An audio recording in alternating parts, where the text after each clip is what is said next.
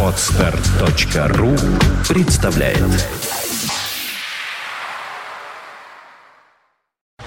You are listening. You're listening to Internet Radio Fontanka FM. Fontanka FM. Виват. История. Добрый день, вы слушаете радио Фонтан КФМ. В эфире программа «Виват История». В студии ее постоянный ведущий, историк Сергей Виватенко. Сергей, добрый день. Добрый день, Саша. Здравствуйте, дорогие И друзья. Александра Ромашова. Сегодня у нас э, традиционный выпуск, который у нас появляется в эфире каждые три месяца, раз в квартал.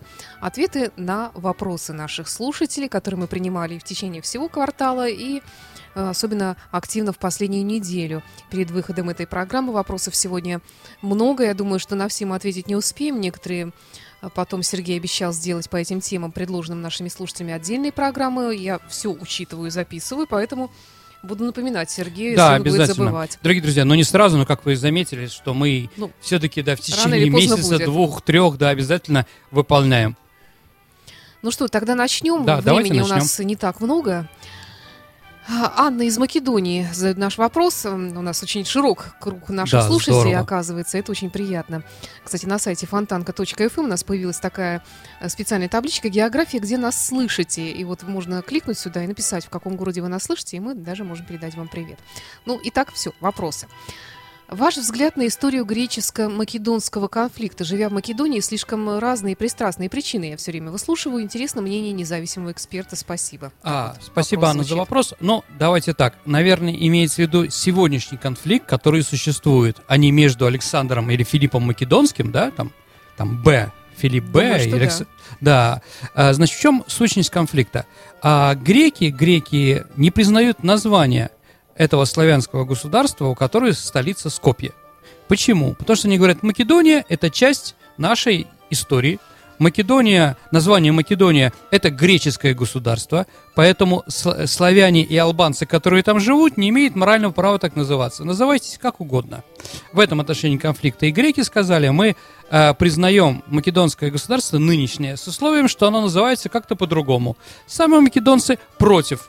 И поэтому, если вы посмотрите на Олимпиаде или еще где-то, македонская команда всегда идет по таким названиям. А, э, государство, бывшая союзная республика Македония, Югославская рес- республика Македония. Да-да-да. Вот они так играют. Э, ну, на самом деле, ну хотят они называться македонцами, пусть называются. Почему нет? Э, поэтому, ну что, грекам надо согласиться. У нас же тоже, мы тоже вышли из государства Киевская Русь, но Киев находится на территории другого государства. Теперь. Теперь. Ну да. Хорошо, следующий вопрос от Сергея Данилова. Мгм. Скажите, почему мы не помогаем США в Афганистане? Хороший вопрос. Именно Ну, к Сергею по Да, адресу. ну я как бы, дорогой Сергей, я отвечу, как я вижу, да? А, ну, во-первых, мы с Афганистаном уже накушались с 89 извините, по 79 по 89 год. А, с одной стороны, мы понимаем, что лучше туда не лезть и не строить им гидроэлектростанции, не разводить сады и не делать арыки. А, вот. Но самое главное, наверное, дорогие друзья, опять-таки, я не могу советовать нашему президенту или нашему руководству, но я говорю, ну почему? Можем мы помочь. Только я бы поставил перед американцами два условия. Первое, чтобы американцы признали, объявили через Организацию Объединенных Наций договором, что борьба с, тари- э, с с- террористической э, реакционным исламом да, началась именно в 1979 году с ввода советских войск в Афганистан. Именно поэтому мы туда и вели для борьбы с террористами. Да? И второе, а, я думаю, что мы бы дали бы список на выдачу нам, скажем там, тем, кто помогал э, этим самым исламским террористам убивать советских солдат на территории Вьетнама по списку. Кто там, резидент ЦРУ такого-то года, представители э, там, да, других каких-то разведок американских и прочее, прочее, прочее. Если американцы согласимся, я думаю, мы тогда ведем войска в Афганистан. Следующий вопрос. э, Мне поручили выучить стихотворение о войне. Что посоветуете? Но покороче. Ну, Маша, во-первых, да, стихи, как все-таки, да, для души надо самой выбирать, а когда не, навязывать. А с другой стороны, конечно, наверное, я бы вам посоветовал, чтобы а, стихотворение о войне писали сами фронтовики. Наверное, более, скажем так, и написано на фронте. более искренних стихотворений я, конечно, не знаю. Для меня, конечно, самый главный поэт Великой Отечественной войны – это Семен Гузенко. Э, когда идут на смерть, поют, а позже начинает плакать. Ну, стихотворение, оно достаточно большое. А, наверное, наверное, я могу посоветовать э, Иону Дегеля. Стихи достаточно известные, но я не знаю, как воспримут э, остальные. У нас что-то не любят это стихотворение. А, оно достаточно маленькое. Слушайте. Мой товарищ в смертельной агонии. Замерзаю. Ему тяжелей. Дай-ка лучше согрею ладони я на дымящейся крови твоей. И не хнычь, и не плачь, ты не маленький, ты не ранен, ты просто убит. Дай-ка лучше сниму с тебя валенки, мне еще воевать предстоит. Я считаю, это лучшее стихотворение Второй мировой войны. Притом Иона Дегель еще сейчас живет. Правда, в Израиле, но какая это имеет разница. А если говорить девочка, да, какое женское стихотворение о войне? Маша, да, спрашивает. Да, Маша все-таки спрашивает, да. А я, наверное, посоветую Настю Карпову и Евтушенко. Да, Маша, извини, это стихотворение достаточно длинное, но зато о роли женщины на войне и вообще, что такое женщина, в этот период лучше его, по-моему, никто не написал. Опять-таки, это мое субъективное мнение. Следующий вопрос. Расскажите о действиях кавалерии в годы Великой Отечественной войны. Ну, как бы в наших источниках, которые говорят о Великой Отечественной, лошадь устарела, да, как бы лошадь трудно, показывают эту постановочную, э, постановочную хронику. Польские, польская кавалерия нападает на немецкие танки с саблями на перевес. Ну, действительно, с одной стороны, кавалерия устарела для войны и техники, а с другой стороны, принесла очень много действительно позитивного. Во-первых, э, скажем так, разведка. Во-вторых, деятельность на болотах, где машины не проедут. Там лошадь проходит прекрасно. Да? А в-третьих, конечно, по железной дороге. Потому что по железной дороге нельзя скажем так, наступать на автомобилях и танках. А по колее железнодорожной лошадь тоже пройдет прекрасно. Ну и говоря о крупных операциях, если они были кавалерийские, то, конечно, надо вспомнить, что город Луцк, столица Волынской области Украины, была взята кавалерией. Да. И кавалерийские дивизии наши, Даватор, Белов и другие внесли свой вклад в Великую Победу. Алла спрашивает, расскажите о Сергее Мироновиче Кирове. Очень много разных мнений о нем, от полного осуждения до полного обожания. Алла, мы про него расскажем, возьмем, сделаем передачу. Угу. Обязательно. Э, слушал вашу передачу про Николая II, а кто, угу. кроме царя, еще был подкаблучником во власти и как это отразилось э, на стране? Дорогие друзья, э, передача про Николая II это было... Книжное а, обозрение. Да, книжное да? обозрение. Угу. Там действительно мы говорили, что Николай II является подкаблучником. А были ли еще подкаблучники, как они влияли? Вопрос хороший. Ну да, наверное, кроме Николая II и Александры Федоровны, наверное, можно вспомнить еще такие семьи, как а, семья Людовика XVI и Марии Антуанетты, где за год до революции, Саша, приходит парижанке Мария Антуанетте, своей королеве, и говорит, «Ваше королевское величество, в Париже нету хлеба, ешьте помогите». Пирожные. Да, ешьте пирожные, сказала она. Прекрасная фраза, да? Поэтому мне Марию Антуанетту не жалко, когда ей отрубили голову. А еще, да, еще подкаблучники, это, конечно, Михаил Сергеевич Горбачев и Риса Максимовна, если вы помните таких. Да. А, вот, ну это же видно было, сто процентов она его затыкала и так далее и тому подобное. Ну, в общем, дорогие друзья, э, Николай II и Александр Федорович закончили февральской революции, Людовик XVI и Мария Антоновна закончили Великой Французской революцией, Михаил Сергеевич Горбачев и Раиса Максимовна закончили распадом Советского Союза. Думаю, что... Хочешь сохранить власть, держись подальше от баб. Ну нет, ну... Хорошо, я не буду комментировать, Саша. Договорились.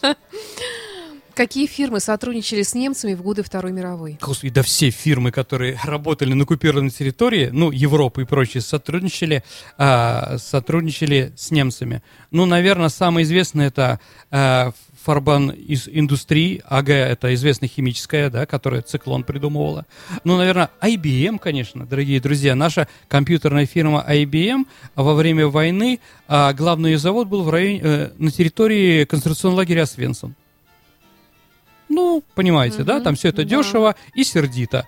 Вот, конечно, и другие, любые фирмы, да, которые существовали тогда и работали при немцах, они, конечно, были коллаборационистами. Потому что для кого война, для кого мать родна. У нас несколько таких длинных вопросов, я зачитываю. Сергей Валентинович, я так понимаю, что про Геную и Орду это из Льва. Гумилева. Геную. Мгм. Если мне память не изменяет, Борис Рыбаков или Яков Лурье выступал с критикой этой идеи Гумилева, называя ее безосновательной. Но мой вопрос даже не об этом. Русская история имеет много лиц, и лица эти порой сильно не похожи друг на друга.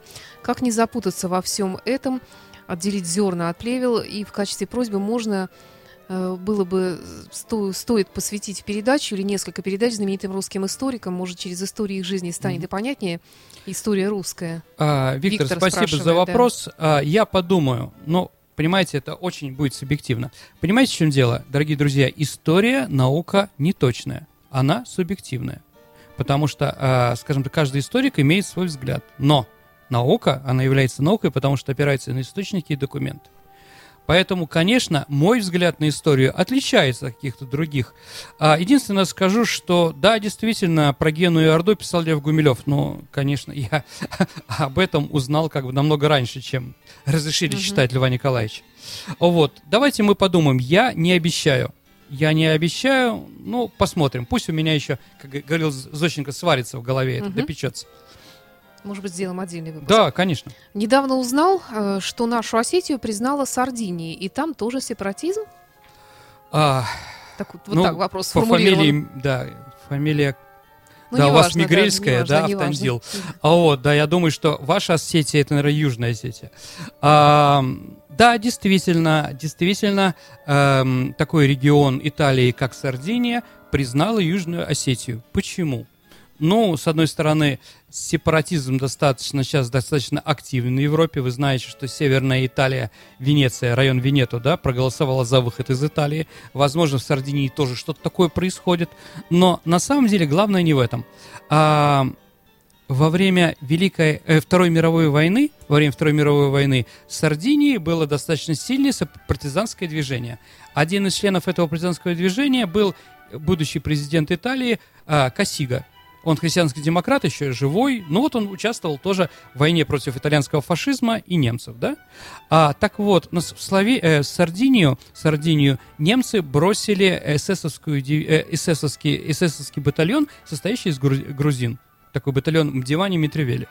Вот. И действительно, грузины отметились в борьбе с партизанами на Сардинии, и поэтому их там не любят. Я думаю, что именно из-за этого, помня, что делали грузины в Сардинии, наверное, поэтому сардинская, э, э, э, сардинский местный парламент признал Южную Осетию. Хотя, может быть, какие-то другие причины. А, Тут у нас такой тоже длинный вопрос от Виктора из Таганрога. Хотелось бы передачи по истории возникновения казачества Донского, Кубанского. Сделаем. Да, просто даже не буду целиком вопрос Мгм. зачитывать, просто Сергей пообещал сделать Да, программу. мы сделаем про казаков. я Откуда они, запомнила. кто такие вообще происхождение?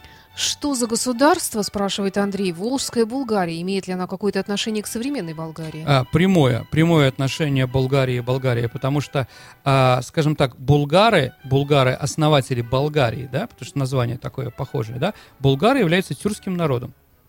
То есть, да, и в девятом веке или в восьм- восьмом веке они как раз часть волжских булгар ушла с территории Волги и Камы и обосновалась в Болгарии, где потом В перемешалась. каком веке?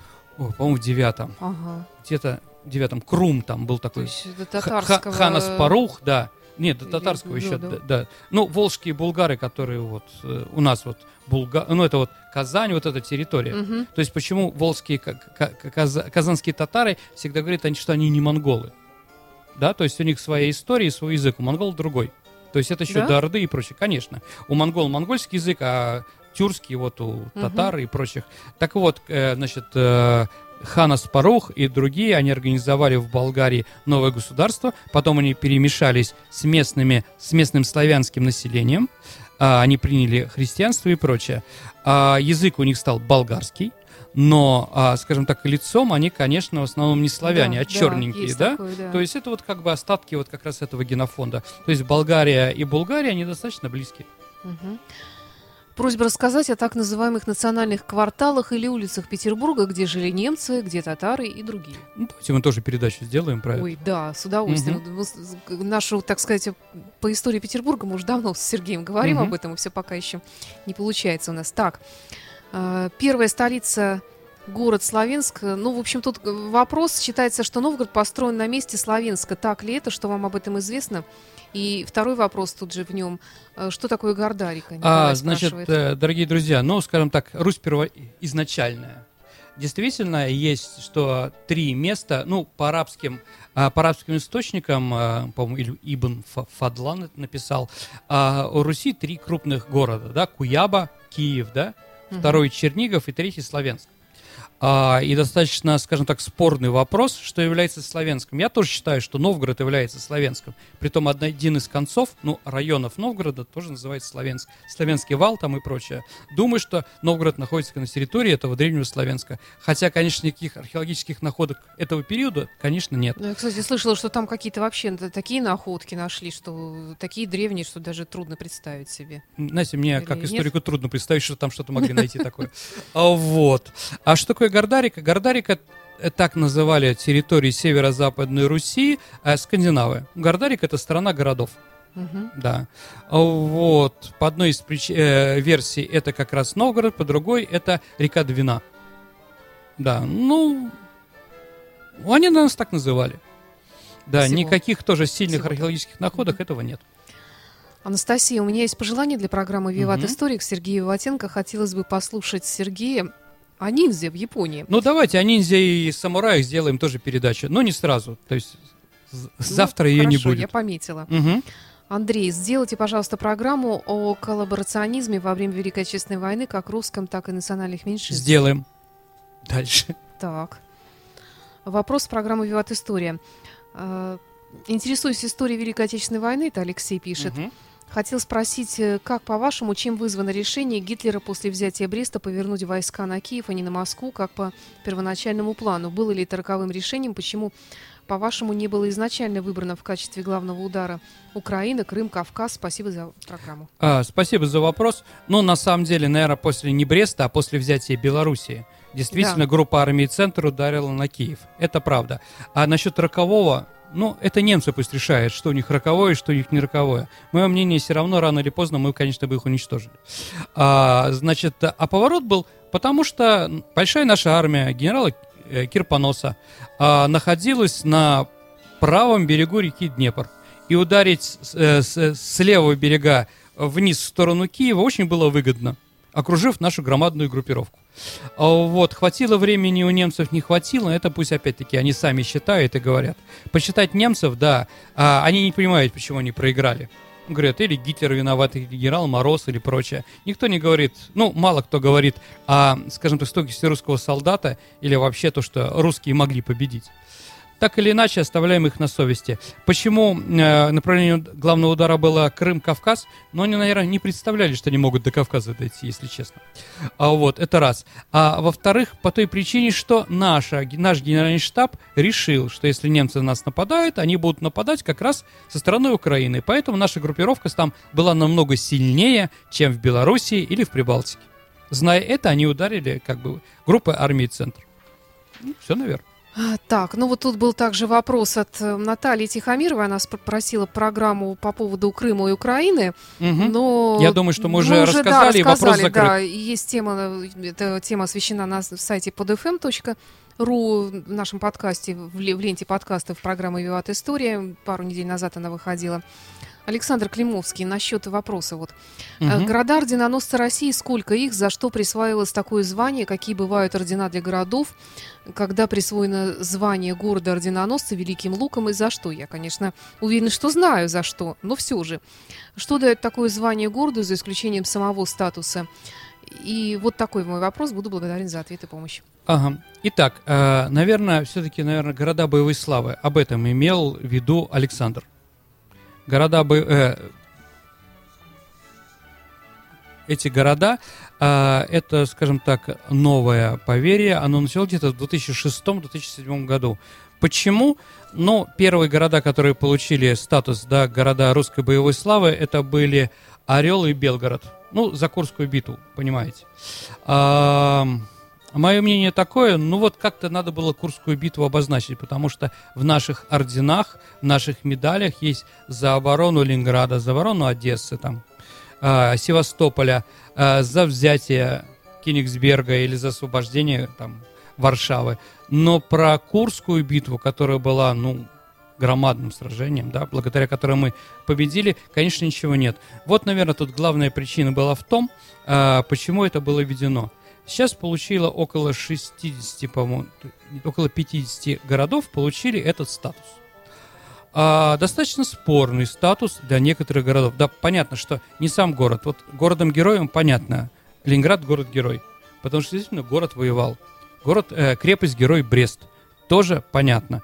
Как-то можно называть, наверное, Минск с подпольем, да, или Киев тоже с подпольем и обороной Киева и прочее, прочее, Аджимушка и там Керчь или оборону Севастополя или Одессы.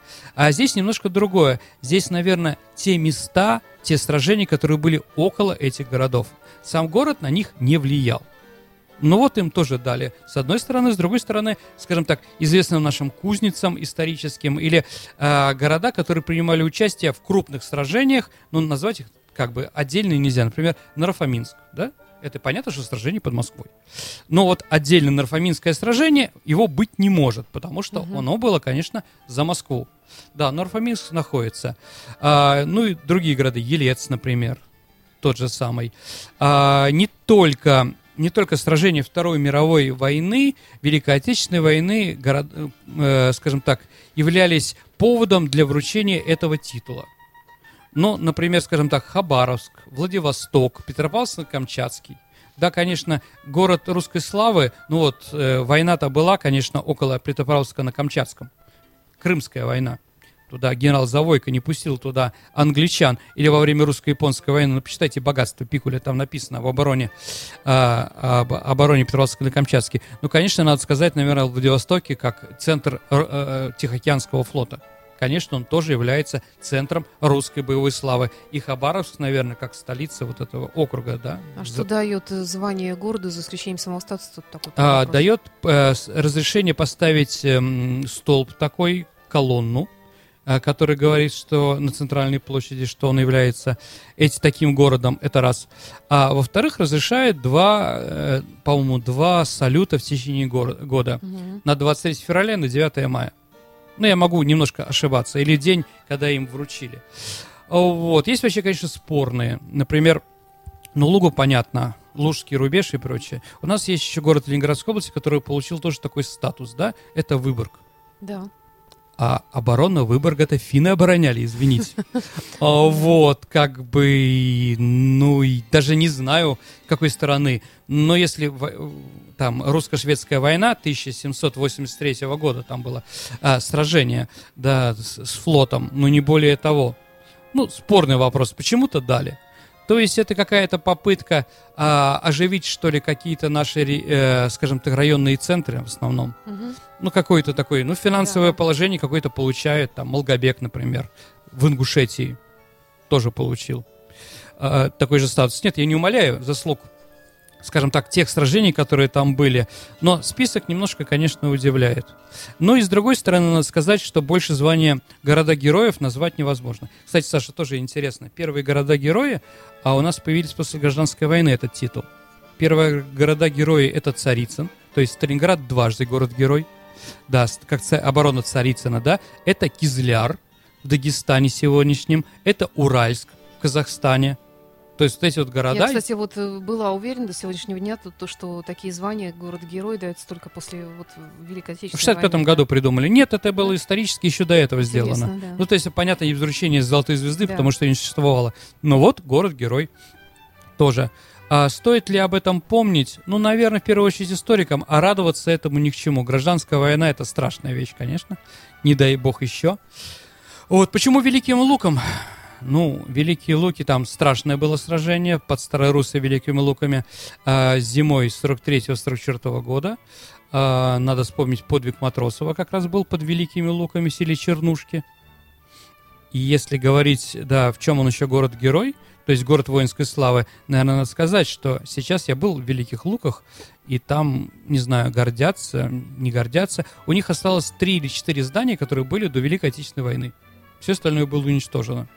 То есть город уничтожен, действительно ли он э, герой? Да, наверняка. И всегда он был крепостью, который держал разные там орды, немецкие, там прибалтийские, польские и другие. Ну, Алексей Диченко, следующий Мгм. вопрос. Э, Разъясните, пожалуйста, тут даже два вопроса. Разъясните, Давайте. пожалуйста, кто все-таки последний император России, Николай II, Михаил Алексей? Каков был порядок престола наследия? Почему Кирилл самопровозгласил себя императором, хотя вроде бы был женат марганатическим браком и был якобы лишен возможности стать императором по решению правительства, однако все-таки оказался в списке престола наследия? Говорят, что Николай II писал ему письма и выражал несогласие с его свадьбой. Его иммиграция не признана, не признала в качестве императора, потому что не вся имперация Да, не признала. потому что Мгм. верила, что Николай II жив, во всяком случае мать Николая II. Имеют ли э, в равной степени права на престол другие представители дома Романовых от Александра II и III? Ну, давайте как бы Да, расскажу кстати, про это. интересно. Итак, первый вопрос. А кто последний русский император? Вообще, как считать? Понимаете? А, с одной стороны, император является тот, кто а, был коронован. То есть прошла коронация в Москве в Успенском Да. соборе. Но у нас были императоры, которые не короновались. Но они считаются императорами. Кто? Петр III. Жена его раньше убила. Э, Иван Антонович. Иван VI, так называемый. Тоже он, ему было полтора года, когда его свергли.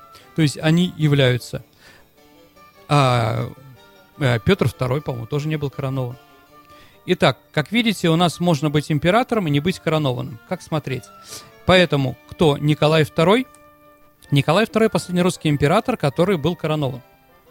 А, наверное, последним русским императором является Михаил. Ну, точно не Алексей. Потому что Николай, во-первых, незаконно его назначил император. То есть отрекся за него на от престола. Там были разные хитрости. А вот Алексей действительно объявлен был императором, но был императором один день. 3 марта. То есть, да, 3 марта 1917 года. Наверное, он был последним русским императором. Итак, ам, м, после Николая II выражал несогласие с свадьбой э, Мгм, Константина. да-да-да. А, извините, сначала про Михаила. А, Кирилл, извините, Кирилл. А, значит, смотрите, ну, Михаил тоже был женат непонятно на ком, если честно, да? Ник- ну, я объясню. А, русским императором может быть человек, у которого, да, императрицей может быть только женщина, а, королевских княжеских кровей и так далее и тому подобное.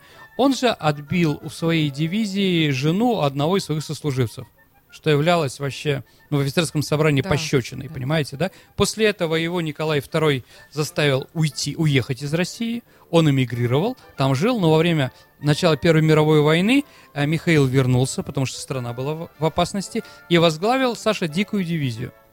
Саша, что такое дикая дивизия? Понятия не имею. Дикая дивизия – это добровольный кавалерийский корпус, созданный, сформировался из, э, с представителями э, горских народов России, Кавказа. То есть чеченцы, дагестанцы различные, ингуши и прочее. Дикая дивизия была очень храбрая, а, и Михаил был подобно ей. То есть он был тоже очень храбрым человеком. То есть если надо было при помощи кавалерии прорвать что-то, то, конечно, шли они. То есть они были действительно настоящие герои, хра- храбрецы. Недаром э, на 1917 год ингуши имели 14 генералов. То есть это очень большой список по количеству жи- э, людей, да, ингушской национальности. То есть вот он был храбрым настоящим героем. И поэтому, да, невзирая на то, что он был женат, Николай, не- опять-таки, да, Николай II разрешил ему быть императором, но Михаил отказался по разным причинам. Кирилл был женат не марганатическим браком, Кирилл был женат нормально. Единственное, что его жена, а, отка- э, лютеранка, она отказалась переходить в православие. Отказывалась, отказывалась. Но вот когда эм, царевич Алексей заболел, и там было непонятно, что происходит, то в этот момент, э, когда стало ясно, что Кирилл может стать императором по очереди, а Михаил уехал со своей женой за границей, а, больше, как бы, да, братьев не было у Николая, то следующий должен быть Кирилл. Тогда она признала, она стала православной. То есть такая семейка скандальная достаточно. Мгм. Дальше Кирилл, он был в военно-морском флоте. 23 февраля 17 года, когда началась февральская революция, он один из первых нацепил себе на шинель красный бант, приказал своим матросикам играть Марсельезу и пошел принимать присягу в пользу Временного правительства. Вот такой хороший наследник престола. Да. Но благодаря этому, этой ситуации, ему удалось выжить. Он уехал через Финляндию, где у него родился сын Владимир, Владимир Кириллович, наследник престола достаточно длительный. Уехал в Европу, где после расстрела царской семьи он оказался единственным наследником. Имел ли он право? Да, имел. Потому что он является прямым внуком Александра II. То есть, извините, он является... Да, Кирилл Владимирович является внуком Александра II. То есть он имел. Но его же дети как бы прав этих не имели. Владимир Кириллович, его сын, имел тоже право. А, э, а вот се- сегодняшний наследник престола, то есть это его дочка Мария, Мария, она уже не имеет права. А сын вот этот мордастенький, который вот, он, ну сейчас наследник престола, это сын Марии. Вот Мгм. эта вот ветвь, да, семьи Романовых, он является наследником престола. Он в Испании живет, у него прекрасная фамилия, которая для русского, а, для русского уха просто ласкает. Э, С такой фамилией быть русским императором, это вот как бы, да, последнее, наверное, что Россия должна получить. Фамилия у него по папе Гогенцоллерн. Фон Гогенцоллерн. Прекрасная фамилия, да? Извините. Вот, да, мама, как бы там, да, не с тем, по-моему, решила же. Да, может, и Германией он руководить может, но с такой фамилией, ребята, извините, С другой нет. стороны, вообще-то по фамилии царей редко называют, в основном по номерам. Ну, нет, династия Хотя Романовых, династия Романовых, существует такая есть, фраза да, и прочее. А тут династия Гугенцоллернов в России. Да, тут даже- Последний Гогенцоллерн был, это Вильгельм II, германский император. А вот, немцы тоже не хотят больше Гогенцоллернов. Но так или иначе, а, так или иначе, действительно вот такая ситуация. Сейчас, конечно, в доме Романовых из-за того, что большевики очень хорошо их расстреляли, нет прямых потомков, которые имеют законное право стать Мгм. русскими императорами. Но есть определенное направление. Да, наверное, э, Кирилловичи, да, Кирилл, его сын Владимир, кстати, я его видел, он приезжал в 1980, по-моему, девятом году или в 90-м в нашу страну перед смертью. Он похоронен э, в крипте Петропавловского собора, там специально есть усыпальница для великих князей. Он имел право, жена, э, дочка его уже нет. Других тоже Романовых нет. А вот эти вот престолонаследники имеют ли право, вот, вот продолжение вопроса от Александра II и Третьего? Ну вот, от Александра... Ну, да, да, да. Вот я как раз и сказал, Ольгин- что они не име... они, скажем так, имели право до определенного Мгм, времени. То есть царский дом, царская семья – это им- э, император и его до, до внука. Правнук уже не имеет права. То есть если у Николая, вт- у Николая I был внук, он является еще членом царской семьи. А правнук Николая I уже, ну, побочный, если он не император, да? То есть если Мгм. внук, у внука был дедушка-император, он имеет право. Если правнук, он уже не император был, да, Ну, он уже есть, не если имеет у него права. дедушка, ни, ни отец не были императорами, значит, он Да, уже... Да, да. все, поняла. Ну, как бы, не знаю. Я, знаете, в душе монархист, наверное. Я сказал бы, что, наверное, э, э, русскость, русскому народу нужна сильная власть и власть императора. А, но я не вижу достойных кандидатов среди царского дома Романовых на такой пост. Вот тут еще Мгм. второй вопрос Да. от этого же слушателя. Все-таки был Сталин агентом или информатором охранки? Существует легенда, что в Европе жил бывший то ли большевик, то ли меньшевик, который пригрозил Сталину публикацией определенных документов, если тот посмеет добраться до него или его семьи. Ну, тут дальше Ну, я понимаю. большая п- с- спасибо, благодарности за нашу передачу, пишет нам Алексей. Исторические передачи на радио очень мало, по пальцам одной руки можно рассчитать, поэтому не прекращайте. Итак, Сталин не был ни агентом, ни форматором охранки. Это провокация. Это провокация, которая появилась уже после революции, когда Сталин стал набирать обороты. То есть где-то в середине 20-х годов документы эти фальшивые. Ни один историк, э, уважающий себя, не считает, что он был информатором или агентом царской охранки. Да, ну ерунда, конечно. Абсолютно. Насчет того, что кто-то знает, да, действительно, а, во время правления Сталина, его после смерти, многие, кто знали Иосифа Виссарионовича до того, как стал генеральным секретарем, бежали как-то, оставили какие-то воспоминания.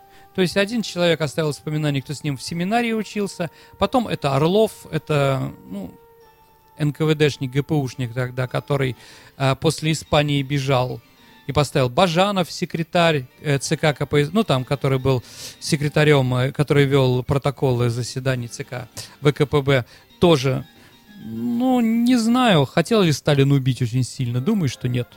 Если бы хотел, убил. Это такая самореклама, да? Определенная для этих товарищей.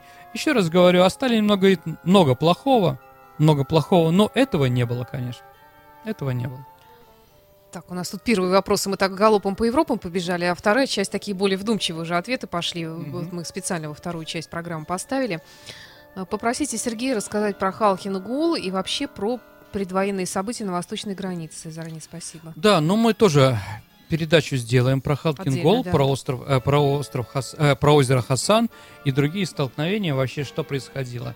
Э, ну, забегая вперед, какой главный вопрос, который историкам сейчас историки спорят всего мира?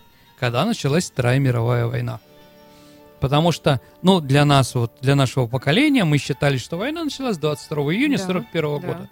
Что, конечно, не так. Она началась, а в Европе началась 1 сентября 1939 года, да? С того момента, когда а, Германия объявила войну Польше, а Англия объявила войну Германии. То есть момент, да? Но китайцы с этим не согласны.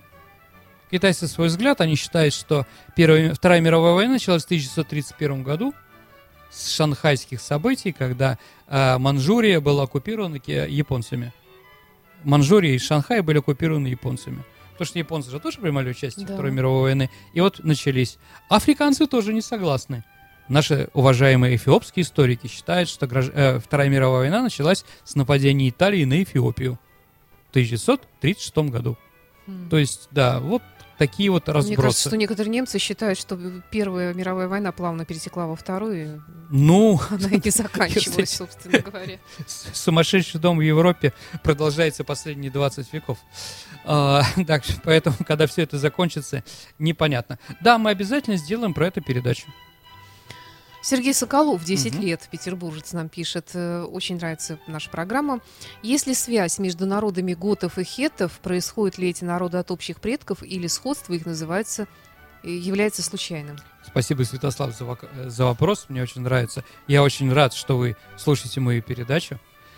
Знаете, я тоже, когда родители уходили на работу, у меня работало радио такое советское, да, и я там слушал какие-то передачи из советские в детстве, когда мне было 5 или 6 лет, исторические. Вот с этого момента мне было интересно. Mm-hmm. Я очень рад, что если я вас подтолкну тоже как бы на это дело.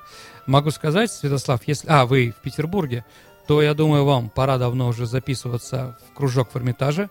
У нас, ну, на самом деле, со второго класса берут в школьный центр, где вы можете узнать много интересного по истории походить по, по Эрмитажу, много это вам расскажет и про Эрмитаж, про его, э, про его сокровища и прочее, прочее, прочее, в том числе и про золотую кладовую. Э, да, я тоже с этого начинал, а с шестого класса, я думаю, вы можете записаться в Петербургский дворец пионеров, я не знаю, как там, Дом юного творчества, дворец юного творчества или творчество юных. Ну, в общем, Ваничков дворец. Угу. Да, там есть археологический кружок который, да, пожалуйста, занимайтесь археологией, и потом приходите к нам на исторический факультет. Итак, а, значит, какая связь между народами готами и хетами? Ну, никакой, по-моему, нет. А, готы — это племя, э, народ э, германский, германский, а хеты — это народ малоазиатский. То есть хеты жили, ну, где-то на, на три тысячелетия раньше готов появились э, в Европе, и жили они в районе нынешней Сирии, и Турции, Южной Турции. Вот в том районе Хетское царство, да, там, там Сарды, Сузы а, и другие. Никакого отношения хеты с готами, конечно, звучат рядом, да.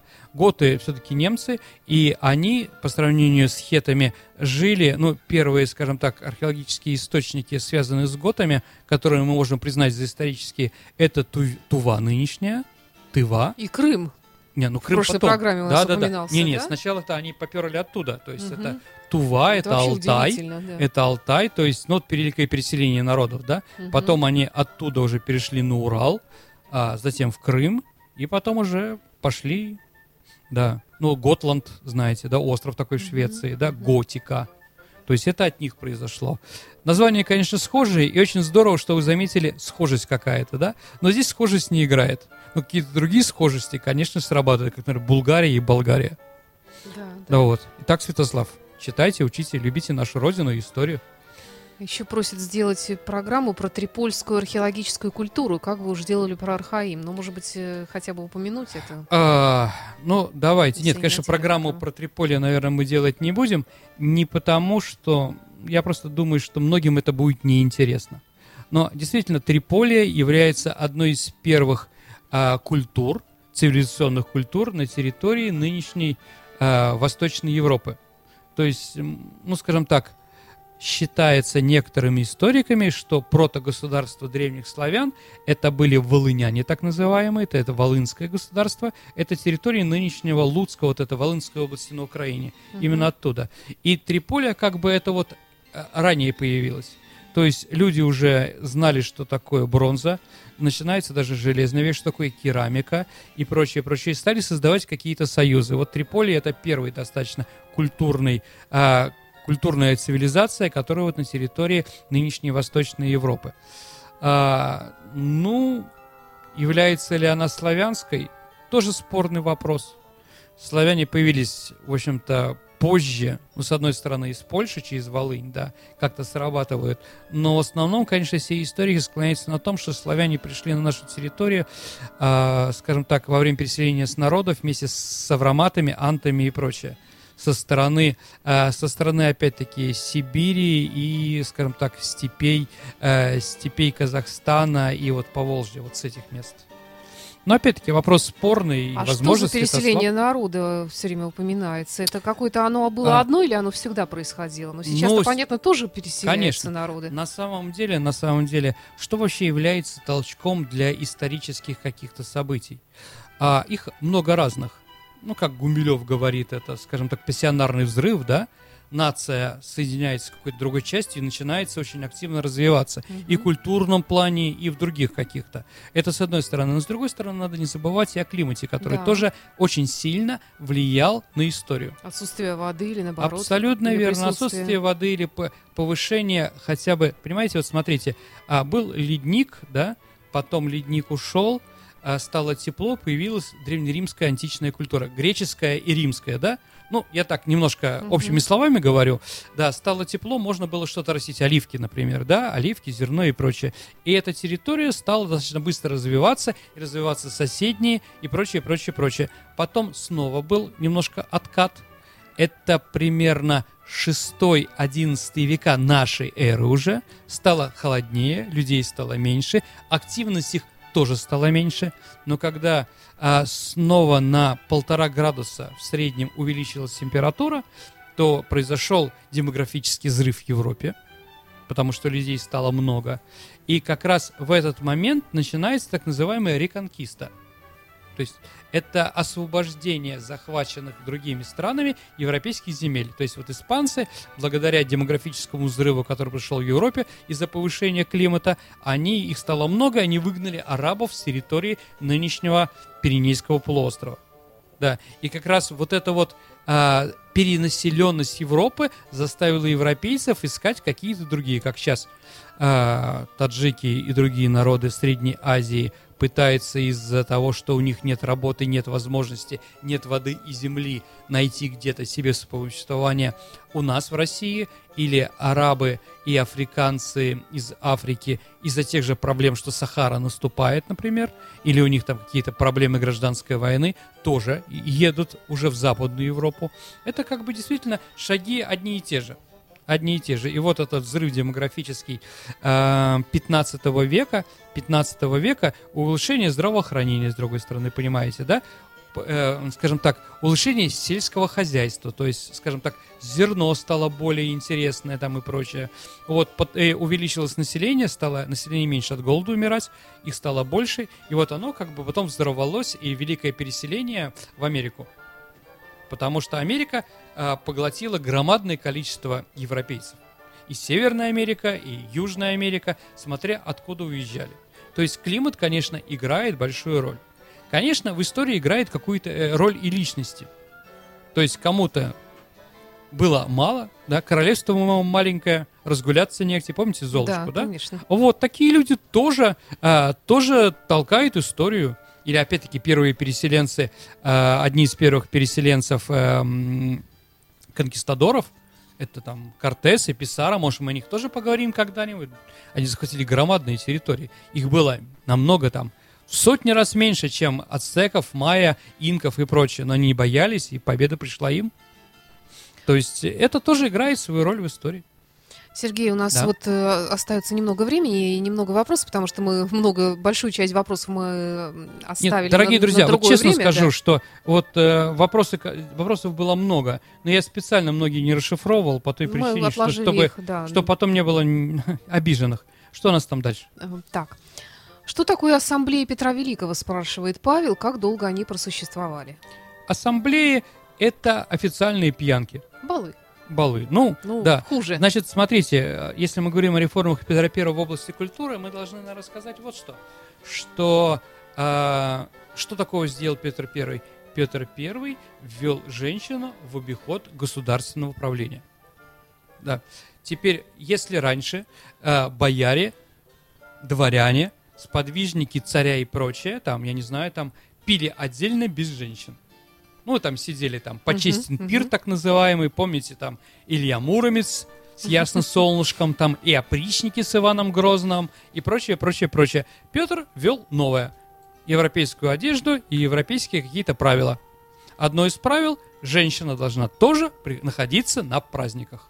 Да, то есть он как бы начал уравнивать женщин в правах. Вот тут до этого женщины и женщин- развернулись. Да, ну с этого момента. А, так вот, ассамблея действительно это место, где танцевали, так как следует танцевать, показывали новую моду европейскую, новые новости и в то же время пили.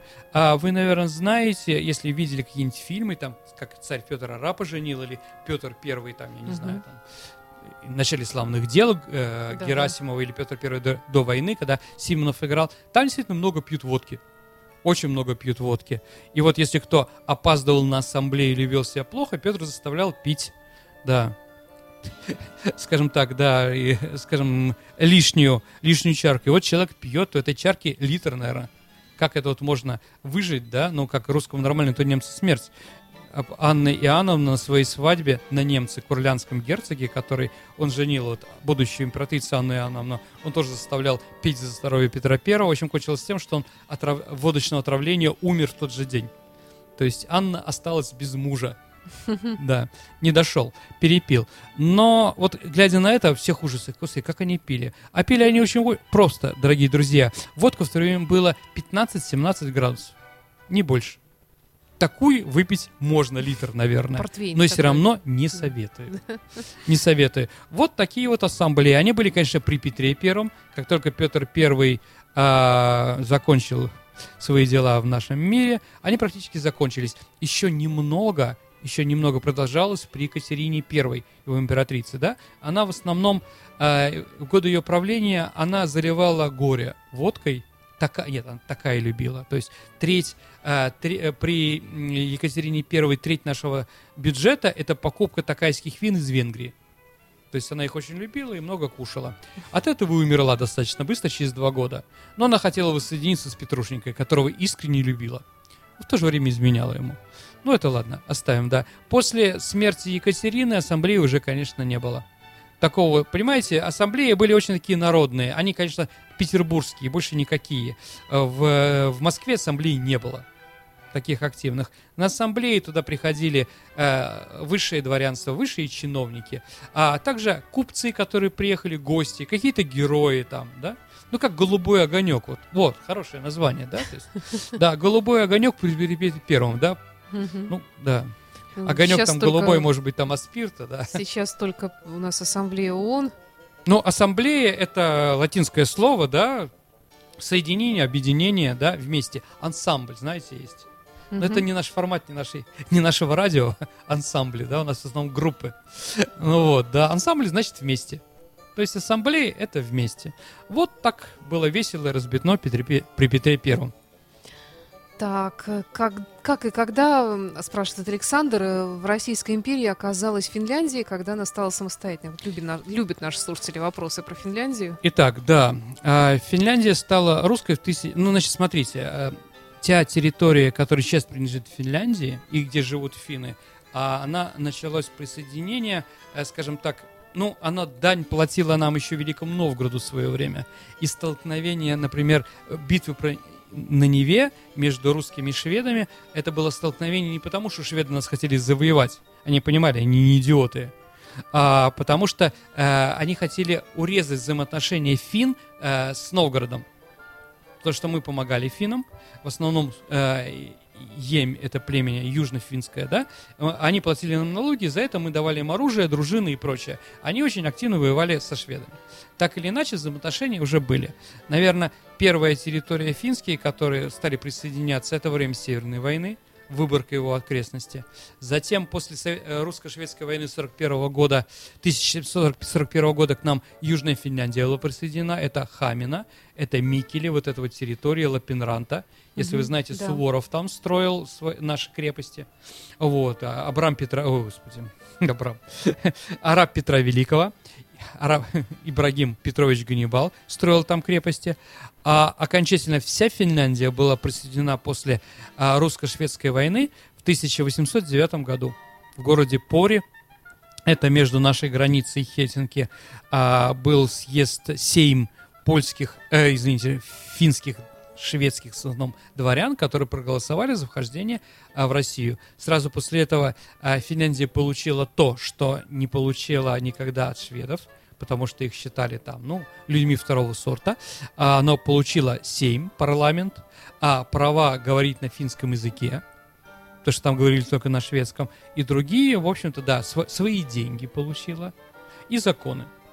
То есть Финляндия в России существовала очень хорошо. А оно, да, скажем так, ну, как сейчас Финляндия хорошо живет с Россией. Потому что, ну, послевоенные договора, а, скажем так, предложили Финляндии наш рынок, да, за то, что они не будут, а, скажем так, быть угрозой для нашего города, для нашей страны. Поэтому Финляндии нейтральный статус. В то время, да, он достаточно тоже был. Кто из финнов хотел служить э, батюшке царю, они служили очень успешно. Например, Маннергейм, это швед из Финляндии, который mm-hmm. сделал карьеру, например. Да, многие другие, и наши, это, знаете, э, э, ну, Синий Брюхов, известная фамилия, да, финской коп, э, этот, э, финское пиво, да? Ков, почему оно так называется? Это просто остаток фамилии Синебрюхов. Да, то, что они могут произнести, да. То есть было такое вза взаимное, взаимные плюсы. Финны работали в Петербурге в большом количестве, они были вейками, то есть, эм, ну, мы будем говорить еще, наверное, о тех национальностях, которые работали в Петербурге. Так вот, финны э, занимались двумя вещами. Первое, э, значит, при э, при, при, пригородское сельское хозяйство, молоко и прочее они давали от своих коров. И второе, они были извозчиками в нашем городе. Угу. А что мы помогали в Финляндии, кроме того, что мы сказали, да, ну, основали там университет. А, и когда сгорел город Лулео, по-моему, сейчас называется, или Оулу, не помню, а, Николай I дал свои деньги, чтобы восстановить все дома. Поэтому его перемали Николай Штат. То есть финнам было здесь достаточно хорошо. Ну вот, наверное, дорогие друзья, наше время истекло. Да, программа «Виват История» выходит при поддержке компании «Весткол». «Весткол» всегда на вашей стороне. Программа вопросов закончена. Надеюсь, что вы получили ответы на большинство из них, но на те, на которые не получили, но мы были но обязательно мы их упомянули, еще услышите, мы обязательно об друзья. этом поговорим. Я это держу под контролем, Сергей да, знает. Саша меня теребит. Да, и поэтому всегда рады вашим вопросам. И Сергей Виватенко был в студии радио Фонтанка ФМ. Спасибо. Удачи, дорогие друзья. You are listening, you're listening to Internet Radio, Fontanka FM. Fontanka FM. Скачать другие выпуски подкаста вы можете на podster.ru